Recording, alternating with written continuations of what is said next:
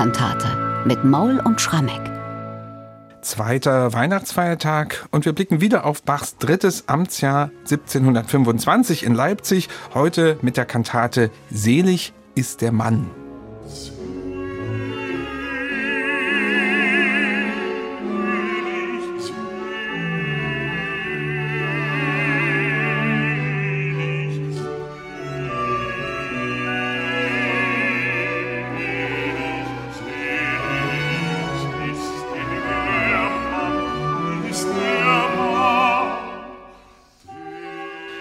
Das war schon mal ein kurzer Ausschnitt aus der Eingangsarie zur Kantate Selig ist der Mann. Michael, wir haben ja in diesem Podcast schon häufiger festgestellt, dass Bach an den zweiten Feiertagen der großen Feste, also Weihnachten, Ostern, Pfingsten, den Kontrast sucht. Selten, finde ich, ist das so deutlich wie Weihnachten 1725. Gestern am ersten Weihnachtsfeiertag gab es diese riesenhaft opulent besetzte Festmusik. Unser Mund sei voll Lachens. Heute dagegen, es fehlen die Trompeten. Der Chor ist nur für den Schlusschoral vorgesehen. Und vor allem gibt es auch eine ganz andere dichterische Struktur, nämlich ein Dialog, obwohl das Libretto vom selben Dichter wieder stammt, von unserem Georg Christian Lehms. Wie bringt man das zusammen? Das bringt man einfach damit zusammen, dass am zweiten Weihnachtsfeiertag man als Pfarrer, aber auch als Kirchenmusiker zwei Optionen hat. Man kann entweder sagen, man stellt in den Mittelpunkt das, was das Evangelium für den zweiten Weihnachtsfeiertag vorgibt. Lukas 2, Verse 15 bis 20, die hörten an der Krippe, bestens von Bach durchgeführt in Kantate 2 des Weihnachtsoratoriums. Oder aber man feiert den Stephanustag, der eben auch der 26. Dezember ist. Der Stephanustag ist insofern ein ganz bedeutsamer im Kirchenjahr, weil Stephanus, ein Diakon aus der christlichen Urgemeinde, als der erste Märtyrer gilt. Der wurde im Grunde für eine seiner Reden hingerichtet. Er sah am Ende den Himmel offen und das hat man als Gotteslästerung betrachtet und dann wurde der gesteinigt. Und tatsächlich, wenn man den Stephanustag in den Vordergrund stellt, dann wird eben in der Epistel dessen Geschichte gelesen, abgedruckt in der Apostelgeschichte 6. Und tatsächlich, Lehms, wenn man schaut in Darmstadt, hat für die Vormittagskantate das Thema Stephanustag in den Vordergrund gestellt. Für den Nachmittagsgottesdienst, da gibt es ja dann nochmal einen Text, da geht es dann um die Hirten an der Krippe. In Leipzig hat nun Bach gesagt und mit ihm vielleicht auch der Pfarrer, das können wir jetzt nicht entscheiden. Wir feiern diesmal wirklich Stephanustag, wir stellen ihn in den Vordergrund. Die Hirten an der Krippe, die Weihnachtsgeschichte spielt keine Rolle. Und da ist diese Kantate tatsächlich singulär innerhalb der vier Kantaten, die wir von Bach haben auf den zweiten Weihnachtsfeiertag. Also ein ganz klarer Kontrast zum ersten Feiertag, weil die Themen natürlich ganz anders gesetzt werden hier. Wie äußert sich das in dieser Dichtung, in dieser Struktur auch? Ja, es ist eine ganz bemerkenswerte Struktur. Es ist eine Dialogkantate. Du hast ja schon gesagt, wir haben keinen Eingangschor, sondern wir haben zwei Sänger, ein Bass und ein Sopran. Die wechseln sich ab in ihren Arien. Dazwischen sind Rezitative. Erst am Schluss kommt ein Choral. Und die beiden Sänger haben ganz klar Rollen, nämlich der Bass ist Jesus und der Sopran ist die Seele, Anima, wie es in Bachs Partitur steht. Und er nennt dieses Stück auch in der Überschrift Concerto in Dialogo. Und der Inhalt des ganzen Textes ist eigentlich ein bisschen abgeleitet aus der Stephanus-Geschichte. Es geht um die Bedrängnis des Menschen durch die Anfechtung der Sünde. Also mit anderen Worten, wir sind alle so dermaßen infiziert von Sünden, wir kriegen das nicht los, wir werden da permanent angefochten. Und unser Tröster, aber zugleich unser Vorbild ist Jesus Christus. An dem versuchen wir uns zu orientieren. Wir können es auch kaum erwarten, sozusagen zu ihm zu kommen. Der Weg dahin führt leider nur über den Tod. Und deswegen ist es auch hier wieder so, wie häufig bei Lebens und wie nicht selten generell in Bachkantaten, die sich mit diesem Thema der Erlösung auseinandersetzen, dass eben diese Todessehnsucht mit barocken Wortmalereien ganz stark thematisiert wird. Gerade im Zentrum der Kantate steht ein Satz, den wir wir nachher sicher noch besprechen werden, weil es einfach unglaubliche Musik ist. Da heißt es also, ich wünschte mir den Tod, wenn du, mein Jesu, mich nicht liebtest. Und in der letzten Arie des Soprans geht's dann noch weiter. Ich ende behende mein irdisches Leben, mit Freuden zu scheiden, verlange ich jetzt eben. Also wieder ein typischer Lems, zum Großteil freie Dichtungen. Gestern war es ja noch wesentlich mehr bibelgebunden, diese Kantate. Heute also sehr viel wieder diese üblichen Metapher, die wir an ihm so schätzen. Die Kantate beginnt mit dieser Eingangsarie, obwohl schon wieder die Frage ist, ist es überhaupt eine Arie? Da singt Jesus. Wir hatten ja sowas immer mal schon in mhm. Kantaten. Wie ist es hier? Ja, große Frage. Ist es noch Arioso oder ist es schon Arie? Bernhard, wir können es nicht beantworten. Muss man es auch nicht beantworten. Muss man ne? nicht. Macht ja Bach so häufig, wenn er in der musikalischen Form einer Arie, also in einem getragenen Gesangsstück Bibeltext, der sich nicht reimt, vertont, dann kann er ja nicht auf diese ABA-Struktur einer typischen Da Capo-Arie gehen oder andere standardisierte Arienform nehmen. Hier hatte er zu Beginn, das war Lebensauswahl gewesen, ein Zitat aus dem Jakobusbrief zu vertonen.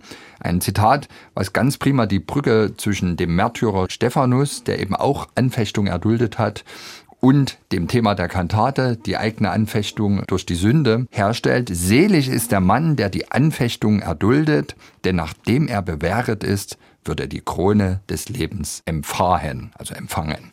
Also mit anderen Worten, wenn wir das Leben vernünftig gestalten, kommen wir am Ende in den Himmel. Das ist das, das ist ein Thema. ganz klarer Bezug zu Stephanus natürlich. Unbedingt. Ja. Und jetzt merkt man schon beim Lesen dieses überhaupt nicht in sich irgendwie rhythmisch schlüssigen Textes, das kann man nicht mit einer standardisierten Arienform verbinden. Und Bach geht hin und komponiert so einen typischen Bach-Jesus-Gesang. Regel Nummer eins, es muss ein Bass sein, der Jesus ist immer Bass. Er singt getragen, würdevoll, sehr melodisch, wird eng begleitet von den Oboen und es entsteht wirklich das Gefühl von Geborgenheit und auch von einer gewissen Amtlichkeit dieses Spruchs, den Jesus da singt. Nachdem er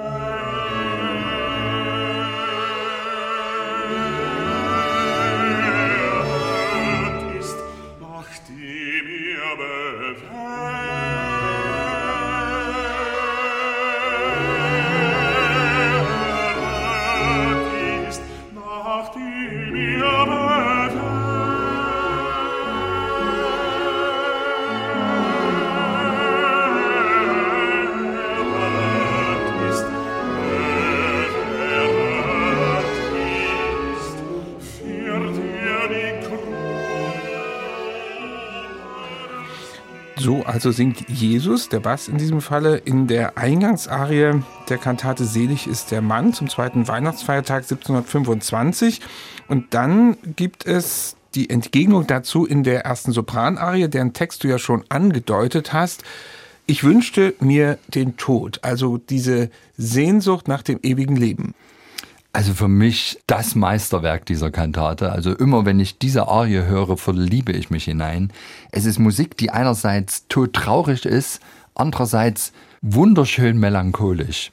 Das ganze Stück wird getragen von den Streichern, die permanente gebundene Achtelnoten in Seufzerfiguren spielen. Manchmal sind es auch sozusagen umgekehrte Seufzerfiguren. Der Seufzer geht ja eigentlich immer musikalisch nach unten. Hier geht es dann auch manchmal nach oben. Aber der Charakter ist immer der gleiche. Und aus diesem Klangteppich heraus erwächst der Sopran die Seele und singt diesen Text. Ich wünschte mir den Tod, wenn du, mein Jesu, mich nicht liebtest.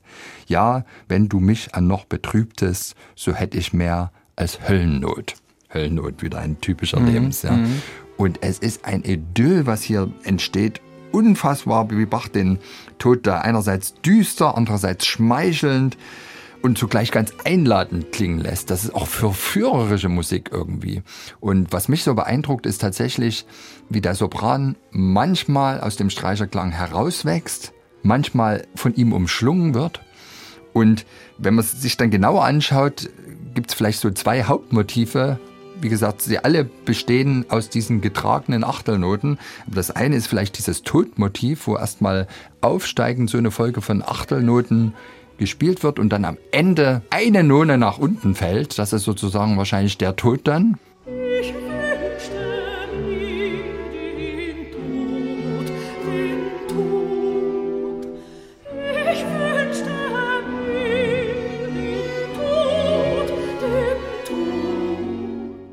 Dann gibt es ein anderes Motiv, was eben nicht diesen krassen Absturz hat, sondern insgesamt sehr viel empfindsamer, tröstender klingt. Und das passiert genau in dem Augenblick, wo von Jesus die Rede ist, wenn du, mein Jesus, mich nicht liebtest.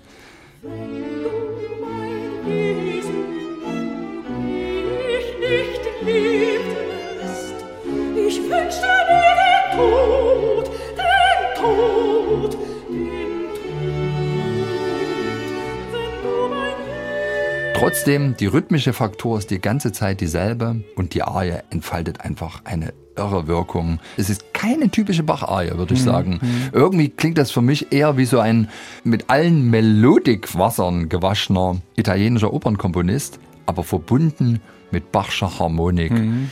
Ein absolutes Meisterwerk.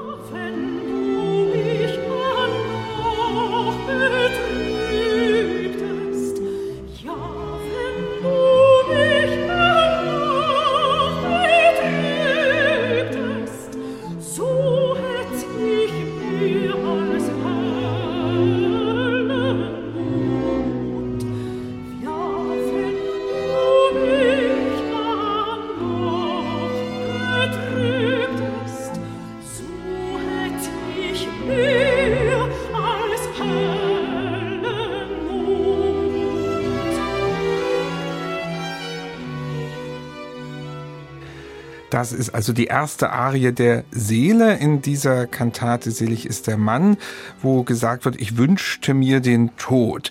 Und dann kommt die Entgegnung von Jesus in der nächsten Arie. Da sagt er kämpferisch, ja, ich kann die Feinde schlagen. Völlig anderer Effekt jetzt wieder. Ja, und ganz überraschend, weil in dem Rezitativ vorher gibt es einen Dialog zwischen Jesus und Seele. Da geht's regelrecht erotisch zu.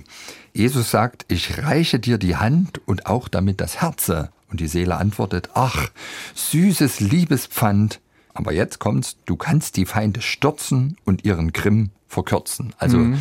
auf diese kurzzeitig knisternde Erotik folgt der Hinweis, du kannst eben auch die Feinde, die Sünde praktisch einen Kopf kürzer machen. Und das ist jetzt eben der Grund für Jesus, eine im ganzen Vokabular eigentlich ganz weltlich daherkommende Arie zu singen. Ja, ja, ich kann die Feinde schlagen, die dich nur stets bei mir verklagen, drum fasse dich, bedrängter Geist. Bedrängter Geist, hör auf zu weinen, die Sonne wird noch helle scheinen, die dir jetzt Kummerwolken weist. Und was macht Bach? Er holt die Klangwelt der Hamburger Barockoper heraus. Es ist so eine typische, heroische Heldenarie, wo die Streicher die ganze Zeit Sechzehntelnoten spielen und zwar immer jede Note zweimal. Das ist so ein Topos, den findest du ganz oft in Opern von Reinhard mhm. Kaiser. Und das ist eigentlich ein permanentes Waffengeklirre, was man da mhm. hört. Das sind mhm. die Schwerter, die zu hören sind. Ich würde mal sagen, nach dieser sehr, sehr in sich gekehrten Todessehnsucht-Arie ist das jetzt maximaler Kontrast und Bach greift tief in das weltliche Musizierfach. Das ist die Überraschung, aber auch das Packende dieser Arie. Also meine Reinhard Kaiser Arie von Johann Sebastian Bach. Da reicht die Feinde schlagen,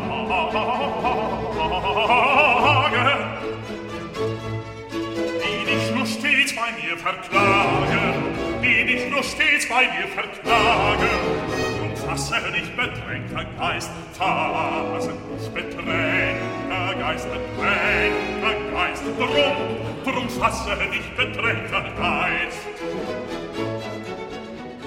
Das ist also die heroische Jesus-Arie in dieser Kantate, ist irgendwie von jedem was dabei. Und dann kommt die wiederum die Reaktion der Seele, ganz anders. Wir haben den Text vorhin schon mal erwähnt. Ich ende, behende mein irdisches Leben, so heißt es im Text. Mhm. Und Bach hat zur Sopranistin hier noch eine Violinstimme zugeordnet.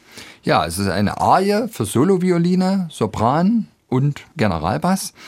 Und Bach hat da offenbar einen Geistesblitz gehabt. Das ist ganz interessant, wenn man sich seine autographe Partitur anschaut geht das Stück auf der ersten Seite natürlich mit der ersten Arie, also diesem Zwitter aus Arie und Arioso mit dem Bibelwort los. Und Bach schreibt das so nieder und hat aber in dem Augenblick offensichtlich einen Geistesblitz. Auf den untersten beiden Notenzeilen, die noch frei waren, hat er sich schon mal das Ritornell, also die instrumentale Einleitung zur Schlussarie notiert. Und tatsächlich ist das ein grandioser Einfall. Es geht ja los mit einem instrumentalen Vorspiel, die Violine spielt eine Melodie, die keine richtige Eins im Takt kennt. Also Sechzehntel, dann ein abrupter Fall nach unten und zwar konsequent auf die unbetonte letzte Zählzeit im alten Takt.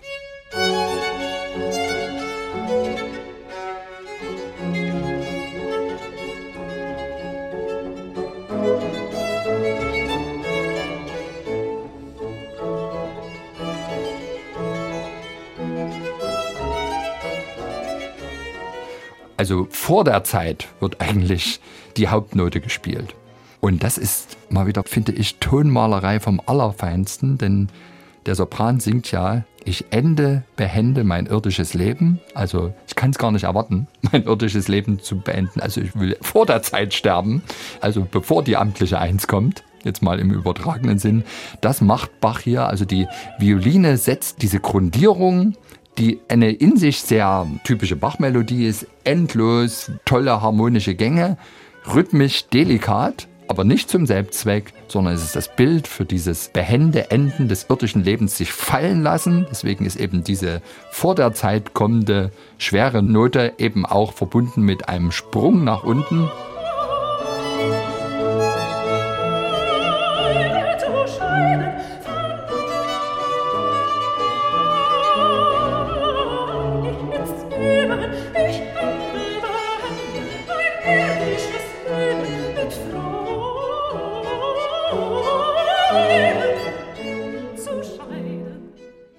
Das im Verein mit dem Sopran, der da ganz optimistisch dieser Todessehnsucht Ausdruck verleiht.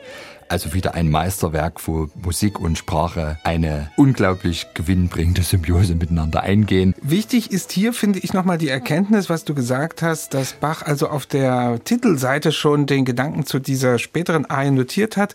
Ist das vielleicht ein Indiz dazu, dass er da ziemlich im Stress war? Ja, wir haben ja gestern drüber gesprochen, in der Kantate zum ersten Weihnachtsfeiertag, dass er im Dezember 1725 nochmal in Köthen war für längere Zeit, also offenbar nur sehr kurze Vorbereitungszeit hat. Könnte das damit zusammenhängen? Das kann gut sein. Also, ich meine, wir haben es ja schon gestern gesagt, er hatte Weihnachten 1725 besonders viel zu tun, nicht nur die drei Feiertage, dann gibt's noch einen Sonntag zwischen Weihnachten und Neujahr. Und er hat sich vorgenommen, das alles neu zu komponieren. Also deswegen hat er einen engen Zeitplan. Und wahrscheinlich haushaltet er da auch mit seinen Gedanken und ist sich klar, wenn ich jetzt schon mal hier so einen Geistesblitz habe, dann schreibe ich den auch gleich nieder. Du erinnerst dich, als wir die Kantate auf den dritten Weihnachtsfeiertag aus dem Choralkantatenjahrgang 1724 besprochen haben, ich freue mich in dir. Da hatte ich erzählt, dass auf der originalen Partitur von Bachs Sanctus, das auch 1724 Weihnachten komponiert wurde, später in die Hamollmesse gelangte, Bach am unteren Seitenrand sich die Melodie zu diesem Choral Ich freue mich mhm. in dir einfach mal aufgeschrieben hat, wahrscheinlich um sie sich zu vergegenwärtigen. Während er also das Sanctus komponiert hat, hat er in irgendeiner Gehirnwinde schon mal angefangen darüber nachzudenken, was kann ich mit dieser Choralmelodie machen. Also ich glaube, er ist da wirklich extrem diszipliniert, konzentriert und weiß, er muss manche Einfälle auch festhalten. Ein letztes Wort zu dieser Kantate noch, was den Schlusschoral anbetrifft. Also der Chor tritt ja dann doch mal ganz kurz auf in dieser Dialogkantate und das ist sehr schön wieder eingearbeitet, denn letztlich ist der Schlusschoral die Antwort auf eine Frage, die in der Arie davor gestellt wird. Ganz genau, und das habe ich vergessen zu erwähnen. Also ich habe ja so geschwärmt von dieser Sopranarie mit diesem tollen musikalischen Bild für das behende Beenden des Lebens. Im B-Teil der Arie heißt ja dann, mein Heiland, ich sterbe mit höchster Begier, hier hast du die Seele, was schenkest du mir? Also der B-Teil endet mit einer Frage, weshalb auch klar ist, dass jetzt keine Da Capo-Arie werden konnte, wo der A-Teil nochmal mhm. wiederholt wird, sondern die Arie stellt eine Frage und die wird im Schlusschoral tatsächlich beantwortet. Und das ist eine Eigenheit tatsächlich der Leipziger Fassung. Georg Christian Lebs hatte einen ganz anderen Schlusschoral in seinem gedruckten Textbuch Darmstadt 1711 stehen. Bach hat den ausgewechselt. Er hat eben anstelle dessen eine Strophe aus dem Choral Hast du denn Jesu dein Angesicht gänzlich verborgen von Ahasverus Fritsch aus dem Jahr 1668 eingefügt. Und der Choral jetzt, richte dich, Liebste, nach meinem Gefallen und gläube, dass ich dein Seelenfreund immer und ewig verbleibe, der dich ergötzt und in den Himmel versetzt, aus dem gemarterten Leibe. Das ist die Antwort auf die Frage des Soprans, denn mhm. dieser Choraltext sagt nichts anderes, als dass das Geschenk von Jesus an uns, an die Seele, das Himmelreich ist. Und das ist doch ein super versöhnlicher Schluss. Und die Choralmelodie, die Fritsch hier benutzt, die kennt auch jeder. Ein ganz erhebendes, schönes, versöhnliches Ende dieser Dialogkantate. Und der Dialog geht auf diese Weise bis zum letzten Wort. Also der Schlusschoral ist noch Teil des Dialogs, nur dass Jesus eben hier nicht mehr Bass ist, sondern der ganze Chor im Namen von Jesus uns das Himmelreich schenkt. Herrlich.